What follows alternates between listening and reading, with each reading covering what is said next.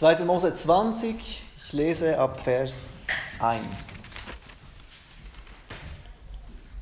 Und Gott redete alle diese Worte und sprach, ich bin der Herr, dein Gott, der ich dich aus dem Land Ägypten, aus dem Haus der Knechtschaft herausgeführt habe.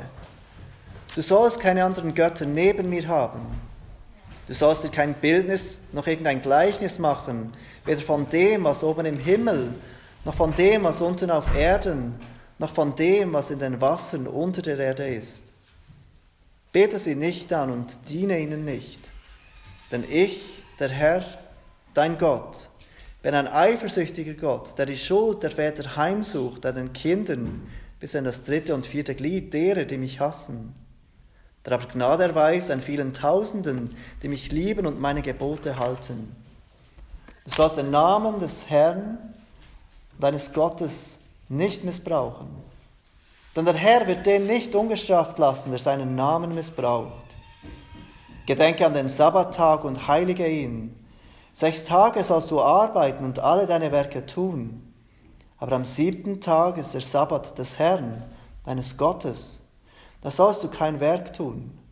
Weder du, noch dein Sohn, noch deine Tochter, noch dein Knecht, noch deine Magd, noch dein Vieh, noch dein Fremdling, der innerhalb deiner Tore lebt.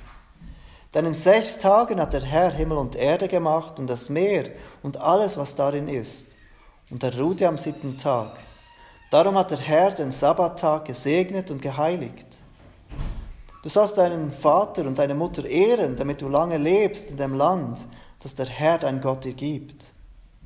Du sollst nicht töten, du sollst nicht Ehe brechen, Du sollst nicht stehlen. Du sollst kein falsches Zeugnis reden gegen deinen Nächsten. Du sollst nicht begehren das Haus deines Nächsten. Du sollst nicht begehren die Frau deines Nächsten, noch seinen Knecht, noch seine Magd, noch sein Rind, noch seinen Esel, noch irgendetwas, das dein Nächster hat. In unserer Predigtserie über die zehn Gebote kommen wir heute Morgen zum sechsten Gebot. Und damit zum zweiten Gebot, das die Frage beantwortet oder uns hilft, die Frage zu beantworten, was es bedeutet, den Nächsten zu lieben. Wir sollen Gott lieben mit unserem ganzen Herzen, unserer ganzen Kraft, unserer ganzen Seele. Und wir sollen den Nächsten lieben wie uns selbst. Und was genau bedeutet das, diesen Nächsten zu lieben? Wir haben das gesehen im ersten Gebot zu dieser Frage. Wir sollen Vater und Mutter ehren. Und hier jetzt dieses zweite Gebot, das diese Frage beantwortet. Und ich lese euch dieses Gebot noch einmal vor, Vers 13.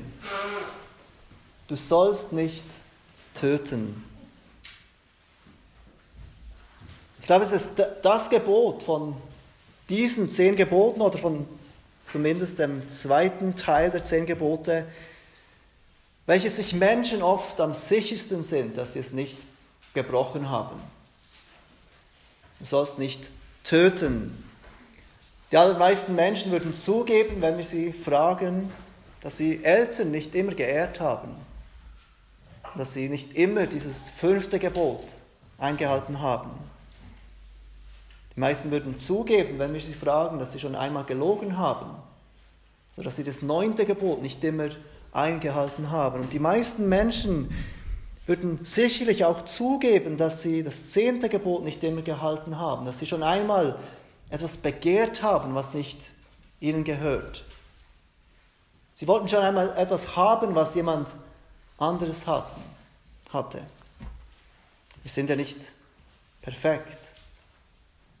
Ganz sicher können wir nicht alle diese Gebote einhalten, aber dieses sechste Gebot, würden viele Menschen denken, das können wir normalerweise ganz gut einhalten. Hast du schon einmal jemand umgebracht und die meisten Menschen würden sagen, nein, so schlimm bin ich dann doch wieder nicht. Ich möchte uns noch einmal erinnern an, welche Funktion die zehn Gebote haben. Ich habe es am Anfang der Predigtserie gesagt, dass die zehn Gebote für uns die Funktion haben als Riegel, als Spiegel und als Regel. als Riegel dienen sie dazu, für Ordnung in der Gesellschaft zu sorgen. Sie, sie sollen Sünde eindämmen. Gott gibt uns dieses ewig gültige moralische Gesetz, er legt es in die Herzen von jedem Menschen, wie Römer 2 sagt. Jeder Mensch hat eine Ahnung davon, was Gott von uns möchte. Und auch wenn Menschen dieses Bewusstsein von Gott und seinem Gesetz verdrängen in ihren Herzen, wenn wir uns einreden können, dass es keinen Gott gibt und dass es nichts Richtiges oder Falsches gibt, auch wenn wir uns das einreden können, tief in unserem Gewissen wissen wir, dass es richtig und falsch gibt. Tief in unserem Gewissen wissen wir, dass es nicht richtig ist, beispielsweise zu morden, jemanden umzubringen. Und so dient dieses Gebot als Riegel in unserer Gesellschaft. Als Riegel, das Gott, als Riegel, den Gott gebraucht, um in unserer Gesellschaft für Ordnung zu sorgen. Wir können Gott dankbar sein, dass wir Menschen nicht so sündhaft sind, wie wir sein könnten. Dass wir nicht alle herumgehen und schauen, wen wir als nächstes ermorden könnten. Aber das Gesetz dient uns weiter als Spiegel. Als Spiegel dienen Gottes Gebote dazu, uns zu offenbaren, wer Gott ist. Wie Gottes Charakter ist wie heilig und gut dieser Gott ist. Und sie zeigen uns gleichzeitig neben seiner absoluten Heiligkeit unser Unvermögen, unsere tiefe Sündhaftigkeit, unser Unvermögen, diese Gebote einhalten zu können. Sie halten uns den Spiegel vor und zeigen uns, so sollst du sein, aber so bist du tatsächlich. Das ist mein Anspruch für Heiligkeit, aber so bist du in Wirklichkeit. Wir vergleichen uns ständig mit anderen Menschen. Wir schauen oft auf sie hinab und sprechen negativ über sie. Und indem wir das tun, machen wir uns besser. Wir reden uns ein, dass wir nicht so sind wie die anderen. Dass wir eigentlich ganz okay sind, dass wir nicht so schlimm sind wie viele anderen. Aber das Gesetz, wenn wir konfrontiert werden mit diesen zehn Geboten, mit Gottes Gesetz, dann merken wir, wie wir wirklich sind. Und so dient es nicht nur als Riegel für die Gesellschaft, es dient als Spiegel, um uns klar zu machen, wie wir sind. Und als drittes sind uns Gottes Gebote gegeben als eine Regel. Wenn wir diesen Spiegel vor Augen halten, diesen, diese perfekten Ansprüche von Gott sehen, wie wir moralisch vollkommen sein sollten, aber es nicht sind, wie wir diesen Standard nicht einhalten können, wenn wir zu Christus kommen, erkennen, dass er unsere Gerechtigkeit ist, weil wir keine Gerechtigkeit haben. Wenn wir erneuert sind von dem Geist Gottes in uns, dann dienen uns diese Gebote als Regel für unser Leben. Sie zeigen uns, wie wir zu Gottes Ehre leben können. Nicht wie kommen wir zu dieser Rettung, sondern wie leben wir jetzt als Gerettete, als Gottes Kinder, als Gottes Volk zu seiner Ehre. Und so dienen uns diese Gebote als Regel für unser Leben. Und auch dieses sechste Gebot dient uns auf diese Weise als Riegel, als Spiegel und als Regel für unser Leben. Und wir wollen uns zuerst die Frage stellen, was verbietet dieses sechste Gebot? Du sollst nicht töten. Im Hebräischen ist dieses ganz kurze Gebot noch etwas kürzer. Es besteht aus zwei Worten. Lo Tirzach. Das hebräische Wort bedeutet wörtlich nicht in Stücke hauen. Also nicht morden in diesem Zusammenhang, Zusammenhang mit Menschen, nicht unrechtmäßig töten. Gott gibt seinem Volk die Anweisung, dass sie nicht töten dürfen, dass sie nicht unrechtmäßig töten dürfen. Und das stellt uns vor die Frage, gibt es ein rechtmäßiges Töten? Wenn Gott sagt, ihr dürft nicht unrechtmäßig töten, gibt es dann ein rechtmäßiges Töten, das uns erlaubt ist? Und wir sehen in der Bibel, dass die Antwort ja ist. Es ist nicht in jedem Fall falsch, moralisch verwerflich zu töten. Rechtmäßiges Töten würde dann geschehen, wenn es aus dem Gedanken ist, Leben zu retten, wie es bei der Verteidigung der Fall ist oder bei einem Krieg. Es ist notwendig zu töten, damit mehr Leben gerettet werden kann. Es ist notwendig, sich zu verteidigen, damit anderes Leben gerettet werden kann. Eine weitere Ausnahme, die wir sehen in der Bibel, ist das Töten als Strafe. Das Töten als Strafe für einen Mörder, also die Todesstrafe. Wir sehen das und ich möchte euch bitten, eure Bibeln aufzuschlagen zum 1. Mose 9, die Verse 3 und 6. Nachdem Gott die Menschheit in der Sinnflut ausgelöscht hat und nur Noah und seine Familie gerettet hat, spricht er im 1. Mose 9 zu Noah. Und er sagt, Vers 3, alles, was sich regt und lebt, soll euch zur Nahrung dienen. Wie das grüne Kraut habe ich euch alles gegeben. Nur dürft ihr das Fleisch nicht essen, während sein Leben, sein Blut noch in ihm ist. Jedoch euer eigenes Blut will ich fordern. Von der Hand aller Tiere will ich es fordern und von der Hand des Menschen, von der Hand seines Bruders will ich das Leben des Menschen fordern. Dann Vers 6. Wer Menschenblut vergießt, dessen Blut soll auch durch Menschen vergossen werden, denn im Bild Gottes hat er den Menschen gemacht. In unserer Gesellschaft hört man immer wieder, dass zwischen Mensch und Tieren kein Unterschied besteht. Dass wir nur eine Weiterentwicklung sind von Tieren, dass auch wir zu den Säugetieren gehören. Aber was sagt uns Gottes Wort dazu? Alles, was sich regt und lebt, dürfen wir essen, sagt Gott zu Noah. Ihr dürft die Tiere essen. Ihr dürft alles essen, was sich regt und lebt. Das bedingt, dass wir auch töten dürfen. Aber der Mensch ist anders.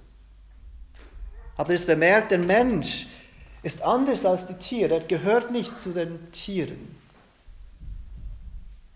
Wer Menschenblut vergießt, dessen Blut soll auch vergossen werden. Wer mordet einen Menschen, soll auch getötet werden, sagt Gott. Auch im Neuen Testament, denke ich, spricht Paulus davon, wenn er die Obrigkeit, wenn er erwähnt, dass die Obrigkeit das Schwert nicht umsonst trägt. Römer 13, Vers 4. Er sagt weiter, Gottes Dienerin ist sie, diese Obrigkeit, als Rächerin zum Zorngericht an dem, der Böses tut. Wir sehen, dass das menschliche Leben für Gott so heilig ist, so wichtig ist, dass er sagt, wenn jemand dieses menschliche Leben antastet, wenn jemand umbringt, dann soll diese Person auch umgebracht werden. Das menschliche Leben ist für Gott heilig. Warum? Warum ist dieses menschliche Leben Gott so wichtig, so viel wichtiger als das Leben jedes Tieres? Wenn ihr noch einmal 1. Mose 9, Vers 6 ganz am Ende anschaut. Gott gibt uns die Begründung, weshalb menschliches Leben nichts wie Tierleben ist. Auch wenn Tiere wertvoll sind, auch wenn Tiere schön und wichtig sind, der Mensch ist etwas ganz anderes. Gott sagt zu Noah, denn im Bild Gottes hat er den Menschen gemacht. Gott macht den Menschen in seinem Ebenbild. Und dies unterscheidet den Menschen von allen anderen Lebewesen. Er allein ist im Bilde Gottes gemacht. Sein Wert, das Wert jedes Menschen kommt nicht durch was er tut oder was er nicht tut. Sein Wert kommt nicht durch den Beruf, den er hat, oder ob er jung ist oder alt, ob er stark ist oder schwach, ob er krank ist oder gesund, erfolgreich oder nicht. Sein Wert kommt direkt von seinem Schöpfer Gott, weil Gott ihn in seinem Ebenbild gemacht hat. Tastet dieses Leben an und du hast gerade dein Recht auf dein eigenes Leben verspielt. Und ich glaube, hier sehen wir ganz schön, wie Gottes Riegel, Gottes Gebot als Riegel funktioniert. Wenn ihr die Menschen auf der Straße fragen würdet, da würde, kaum jemand sagen, dass Gott den Menschen in seinem Bild gemacht hat. Fast niemand würde zugeben, ja, ich habe Wert, weil ich im Gottes Ebenbild geschaffen bin. Niemand, die meisten würden es nicht begreifen.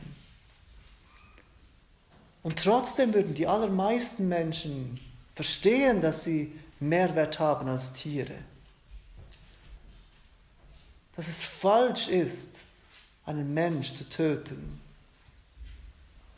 auch wenn wir Tiere jeden Tag essen.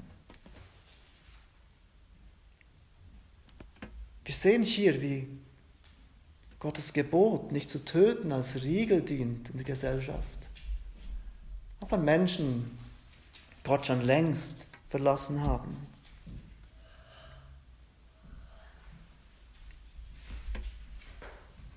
Gottes Gebot an uns ist nicht zu töten.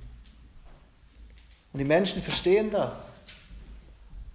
Menschen, die fern von Gott sind, verstehen, dass es nicht richtig ist, zu töten. Aber wenn wir unsere Gesellschaft anschauen, was ist passiert, wir haben neu definiert, was es bedeutet zu leben und was es bedeutet zu töten.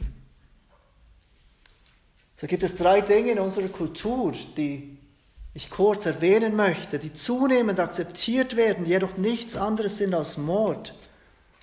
Und deshalb dieses sechste Gebot verletzen. Das erste, was wir sehen in unserer Gesellschaft, dass die Bibel Mord nennen würde, wir aber oft akzeptieren, ist die aktive Sterbehilfe oder Euthanasie. Ich habe gelesen bei der Vorbereitung, dass in den Niederlande während dem Zweiten Weltkrieg, als die Niederlande von den Nazis besetzt war, dass die niederländischen Ärzte die Anweisungen erhielt von den Nazis, die Kranken, die, die äh, unheilbar Kranken und die alten Menschen nicht mehr zu behandeln, sondern sterben zu lassen. Es war die Anweisung der Nazis an diese Ärzte und wie haben diese Ärzte reagiert? Wie haben diese niederländischen Ärzte auf diese Anweisung der Nazis reagiert? Sie haben sich widersetzt. Sie haben gesagt, nein, es ist unsere Verpflichtung, Menschen zu helfen. Älteren Menschen zu helfen, unheilbar Kranken zu helfen. Sie nicht einfach sterben zu lassen. Es ist unsere Verantwortung als Erste, ihnen zu helfen. Das war in der Zeit des Zweiten Weltkriegs. 2001 war die Niederlande das erste Land, das offiziell aktive Sterbehilfe und durch Ärzte assistierter Selbstmord gesetzlich erlaubte.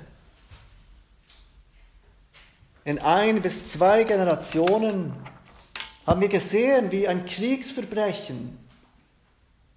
Sie sahen diese Anweisung der Nazis ein Kriegsverbrechen. Natürlich müssen wir diesen Menschen helfen. Und ein, zwei Generationen später wurde aus diesem Kriegsverbrechen eine Tat der Barmherzigkeit.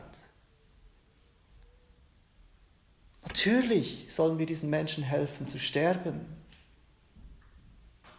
Es ist ja nicht wert, so zu leben. Und was besonders bestürzend ist, dass offenbar mehr und mehr von diesen Anfragen auf Sterbehilfe oder assistierter Selbstmord nicht von den Patienten selber kommt, sondern von den Angehörigen. Die Angehörigen, die sagen, so kann man doch nicht leben. Das ist doch kein Leben. Man muss ihnen doch helfen, dass sie sterben können. Auch in der Schweiz ist aktive Sterbehilfe teilweise erlaubt. Und was auch erlaubt ist, ist, was Beihilfe zum Selbstmord genannt wird durch Organisationen wie Exit. Das Zweite, was wir in unserer Gesellschaft immer wieder sehen, was Gottes Gebot, nicht zu töten, verbietet, ist Selbstmord. Weltweit nimmt sich alle 40 Sekunden jemand das Leben. In weniger als einer Minute weltweit. Überall nimmt sich jemand das Leben. Selbstmord ist die zweithäufigste Todesursache unter 15 bis 29-Jährigen weltweit. Und auch in der Schweiz haben wir eine überdurchschnittlich große Suizidrate.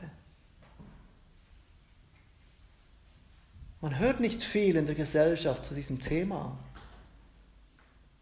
Es wird verschwiegen, wie groß dieses Problem ist, des Suizids. Manchmal herrscht unter Christen die Meinung, dass Selbstmord die unvergebbare Sünde ist und ich glaube, das ist überhaupt nicht so. Aber wenn wir nicht das Recht haben zu entscheiden über Leben und Tod, wer leben soll, wer leben darf, wenn es Gottes Angelegenheit ist zu entscheiden, wann jemand stirbt, dann gilt es auch für mich selber. Dann habe auch ich nicht das Recht zu bestimmen, wann ich mein Leben enden werde. Und das Dritte, was ich erwähnen möchte, ist die Abtreibung. Gemäß WHO gibt es jährlich über 50 Millionen Abtreibungen. Wir können uns denken, dass in ganz vielen Ländern Abtreibungen nicht ähm, registriert werden. Sie einfach geschehen und niemand erfährt davon. Und die sind in diesen 50 Millionen ganz sicher nicht enthalten. In der Schweiz, gemäß Bundesamt für Statistik, wurden im Jahr 2018 mehr als 10.000 Kinder durch Abtreibung getötet. Wenn man diesen Bericht liest vom Bundesamt für Statistik, dann könnte man meinen, dass Abtreibung in der Schweiz kein großes Problem ist. Dass es ein Problem ist, vor allem im Ausland, in nicht entwickelnden Ländern, aber in der Schweiz ist die Abtreibungsrate niedrig. Der Bericht erwähnt, wie niedrig die Rate bei uns ist. Das ist keine Frage, es ist niedriger als in vielen Ländern anderen Länder. Aber wenn die ganze Welt nur, in Anführungszeichen, so abtreiben würde wie die Schweiz, wenn in der ganzen Welt nur so wenige ungeborene Kinder getötet würden wie in der Schweiz, also wenn man die, die Einwohnerzahl der Schweiz aufrechnet auf die ganze Welt und die Abtreibungsrate, dann würde jedes Jahr weltweit 8,5 Millionen Kinder getötet werden. Die ganze Bevölkerung der Schweiz. Die Bibel lässt uns kein Zweifel offen, dass menschliches Leben, diese Einheit von Körper und Seele bei der Empfängnis beginnt und dass Abtreibung Mord ist. Ich möchte euch bitten, Psalm 139 aufzuschlagen.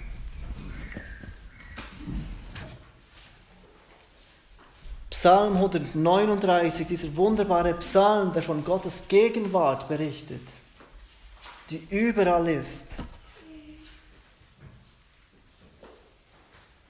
Dort lesen wir ab Vers 13 diese wunderbare Wahrheit.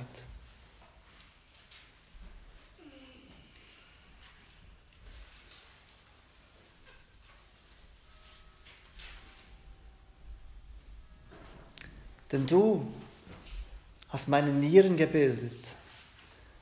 Du hast mich gewoben im Schoß meiner Mutter. Ich danke dir dafür, dass ich erstaunlich und wunderbar gemacht bin. Wunderbar sind deine Werke und meine Seele erkennt das wohl. Meine Gebeine waren nicht verhüllt vor dir, als ich im Verborgenen gemacht wurde kunstvoll gewirkt tief auf Erden, tief unten auf Erden. Deine Augen sahen mich schon als ungeformten Keim. Dieser Begriff Keim beschreibt den Zustand des Menschen als Embryo. Deine Augen sahen mich schon als Embryo. Und in ein Buch waren geschrieben alle Tage, die noch werden sollten, als noch keiner von ihnen war. Die Bibel lässt uns keinen Zweifel, dass bereits ein Embryo, ein ungeformter Keim, ein menschliches Leben ist. Ich bin sicher, ihr kennt diese Verse Leben um Leben, Auge um Auge, Zahn um Zahn. Er kennt diesen Spruch aus dem Gesetz nicht. Und wisst ihr, in welchem Kontext dieser Spruch geschrieben wurde? 2. Mose 21. Es geht darum, wenn Männer sich streiten und eine schwangere Frau stoßen, sodass eine Frühgeburt eintritt. Und es beschreibt dann, wie man gesetzlich in Israel damit umgehen soll. Wenn diesem Kind etwas passiert, im Leib der Mutter. Die Männer streiten sich, sie stoßen diese schwangere Frau, diese schwangere Frau, ihr passiert etwas, sie fällt um oder sie wird so fest gestoßen, dass eine Frühgeburt eintritt. Und es geht weiter, wenn dem Kind, wenn das Kind stirbt dann sagt Gott, Leben um Leben. Gott lässt uns keinen Zweifel, dass dieses ungeborene Leben Leben ist. Leben um Leben, Auge um Auge, Zahn um Zahn. Dieses sechste Gebot, das Verbot zu töten, beinhaltet Abtreibung. Es beinhaltet die Tötung des ungeborenen Kindes, das ist kein Zweifel. Und wir Christen müssen offen und mit großer Überzeugung dafür eintreten, dass das ungeborene Leben Leben ist. Dass Abtreibung nichts anderes ist als Mord. Und gleichzeitig möchte ich uns bitten, vorsichtig zu sein.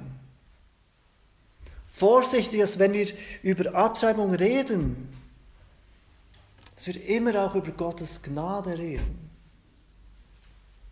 Dass wir immer auch darüber reden, dass Gottes Gnade, auch wenn Abtreibung Mord ist, auch für Mörder gilt. Wenn wir erkennen, dass wir tief in unserem Gewissen eigentlich wüssten, dass Mord falsch ist, dann sollte es uns nicht überraschen, dass Menschen, die eine Abtreibung hinter sich haben, oft geplagt sind oder wahrscheinlich immer geplagt sind von Schuldgefühlen. Ihnen ist bewusst, sie haben etwas getan, das sie nicht hätten tun sollen. Wir sehen manchmal diese Frauen und wir hören sie, wie sie oft aggressiv dafür einstehen, dass sie selber entscheiden dürfen über ihren Körper, dass sie für Abtreibung sind und eintreten und wir vergessen oft, dass viele dieser Frauen das tun, weil sie selber eine Abtreibung durchgemacht haben, weil sie selber geplagt sind von diesen Schuldgefühlen. Und weil sie durch diesen Aktivismus ihr Gewissen zum Schweigen bringen wollen und sich einreden wollen, dass das, was sie getan haben, richtig ist. Christen sollten unbedingt eintreten für den Schutz des ungeborenen Lebens, aber wir sollten auch dafür bekannt sein, dass wir ungewollte Kinder adoptieren, dass wir alleinerziehenden Müttern und Vätern helfen, sie unterstützen und vor allem, dass wir Menschen erzählen, dass Gott nicht mit uns handelt nach unseren Sünden. Dass es Vergebung gibt, dass er nicht vergeltet nach unseren Missetaten, sondern dass er unsere Übertretungen, auch wenn es Mord war, entfernt so weit der Osten vom Westen ist. Lasst uns immer, wenn wir Abtreibung verurteilen, auch von dieser Gnade sprechen, die Gott Mördern gibt. Das sechste Gebot verbietet Mord. Mord wie aktive Sterbehilfe, Beihilfe zum Selbstmord oder Selbstmord selber oder Abtreibung. Das ist keine Frage. Doch die Frage an uns,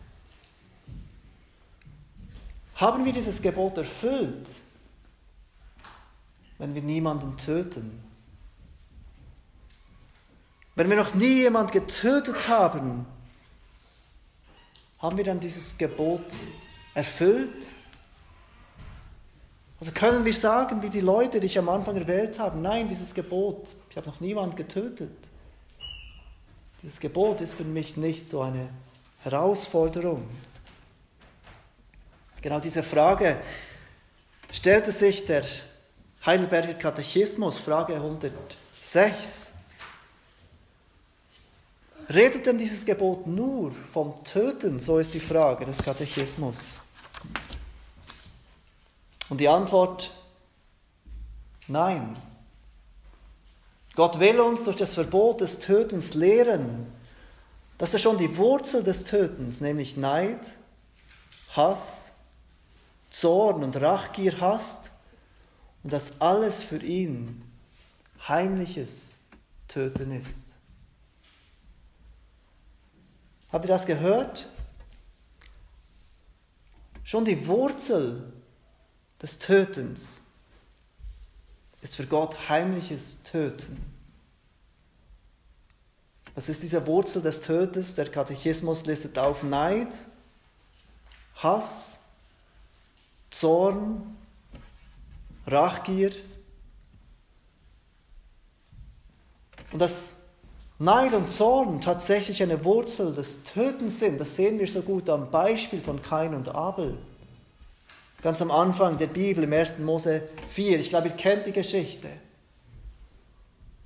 Diese Brüder, beide bringen Gott ein Opfer dar, aber der Herr nimmt nur das Opfer von Abel an. Das Opfer von Kain nimmt er nicht an. Und was passiert? Kain wird neidisch, er wird zornig, Gott, warum nimmst du nicht mein Opfer an, nur seins? Und wir lesen, wie aus diesem Neid und Zorn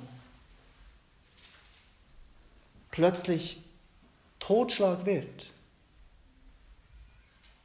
Als sie das nächste Mal auf dem Feld sind, schlägt Kain seinen Bruder Abel tot. Und alles begann mit diesem Neid, mit diesem Zorn, der uns so oft vertraut ist. Die Wurzel des Tötens. Oder ist der Katechismus etwas extrem, wenn er sagt, dass schon die Wurzel des Tötens für Gott heimliches Töten ist? Wenn wir uns an die Worte von Jesus in Matthäus 5 erinnern, dann merken wir, es ist genau das, was Jesus selbst sagt. Ich dürft gerne die Bibeln aufschlagen. Wir schauen die Stelle kurz an, Matthäus 5, Vers 21.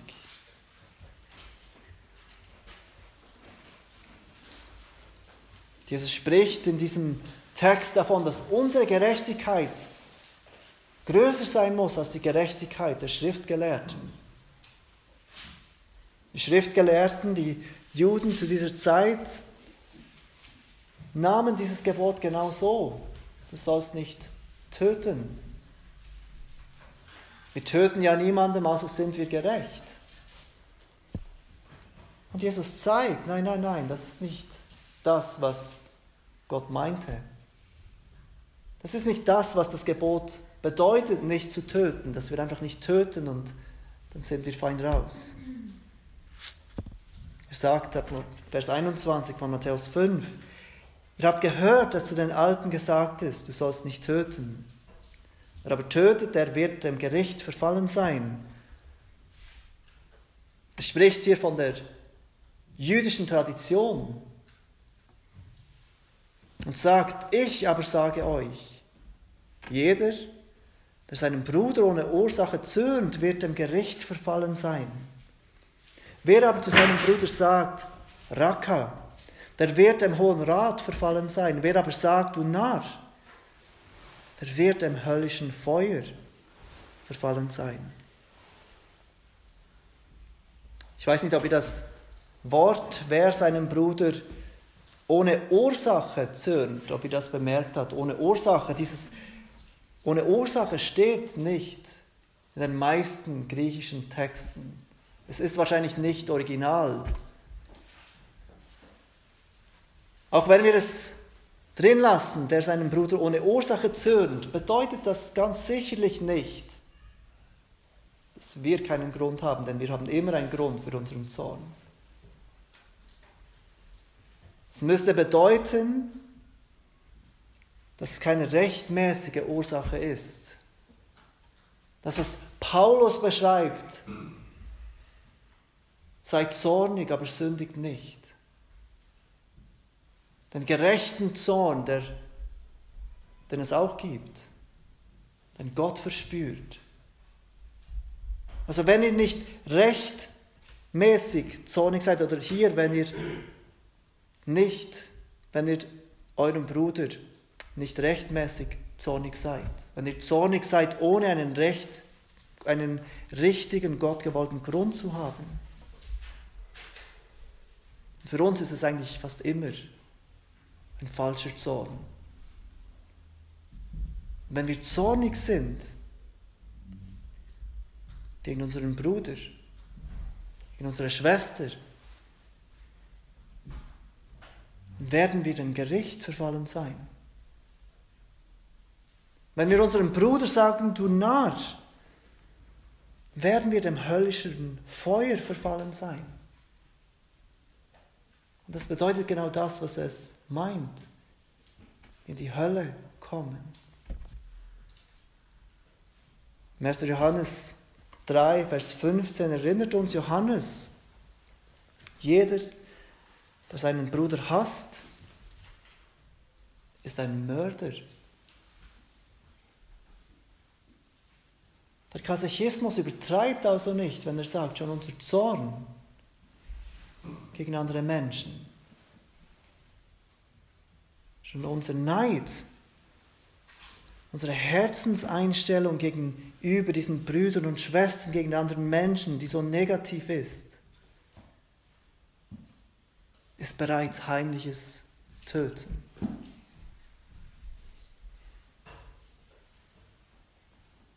Der Katechismus geht aber noch weiter. Die nächste Frage, 107. Haben wir das Gebot schon erfüllt, wenn wir unseren Nächsten nicht töten? Also erfüllen wir dieses Gebot, wenn wir jetzt einfach versuchen, nicht mehr zornig zu sein, nicht mehr neidisch zu sein, nicht mehr Hass zu empfinden gegenüber anderen Menschen, denn was könnten wir tun, um dieses Gebot zu erfüllen? Wir könnten uns zurückziehen, wir könnten uns nur noch mit den Menschen umgeben, die, die wir sowieso gerne mögen, wenn wir denken, oh nein, jemand regt mich auf, dann meide ich ihn, damit ich ja nicht in meinem Herzen sündige, damit ja nicht diese Wurzel des Bösen hochkommt. Ich vermeide einfach alle Leute, die ich nicht gerne habe. Ich vermeide einfach alle schwierigen Leute, damit ich ja nicht dieses heimliche Töten, dieses heimliche Töten tue in meinem Herzen haben wir dann dieses Gebot erfüllt. Ich glaube, auch hier ist der Katechismus richtig. Frage 107, haben wir das Gebot schon erfüllt, wenn wir unseren Nächsten nicht töten? Und die Antwort, nein. Wir erfüllen das Gebot nicht, auch wenn wir einfach keinen Hass mehr verspüren gegen Menschen wenn wir nicht mehr zornig sind auf Menschen, dann ist das Gebot immer noch nicht erfüllt. Und das bringt uns zu einem wichtigen Prinzip, wie wir diese zehn Gebote verstehen müssen. Ich habe es schon einmal erwähnt. Immer wenn ein Gebot eine Tat oder Haltung verbietet, dann gebietet uns das gleiche Gebot die gegenteilige Tat oder Haltung. In Bezug auf das sechste Gebot heißt das, genau was der Katechismus auf diese Frage antwortet. Haben wir das Gebot schon erfüllt, wenn wir unseren Nächsten nicht töten? Nein. Indem Gott Neid, Hass und Zorn verdammt, will er, dass wir unseren Nächsten lieben wie uns selbst. Ihm Geduld, Frieden, Sanftmut, Barmherzigkeit und Freundlichkeit erweisen Schaden, so viel an uns liegt, so viel uns möglich ist, von ihm abwenden, nach unseren Feinden Gutes tun. Mit anderen Worten, dieses Gebot, nicht zu töten, verbietet uns nicht nur zu töten, es verbietet uns nicht nur die Wurzel des Tötens in uns zuzulassen, aber es gebietet uns, Menschen zu lieben, geduldig mit Menschen zu sein, Menschen, die schwierig sind, friedlich zu sein mit Menschen, sanftmütig zu sein zu Menschen, barmherzig zu sein, so vieles in unserer Macht steht, Schaden von anderen abzuwenden. Spätestens jetzt erkennen wir, wie sehr wir dieses sechste Gebot verletzen jeden Tag. Jedes Mal, wenn wir ungeduldig sind, jedes Mal, wenn wir Neid verspüren, jedes Mal, wenn Zorn in uns hochkommt,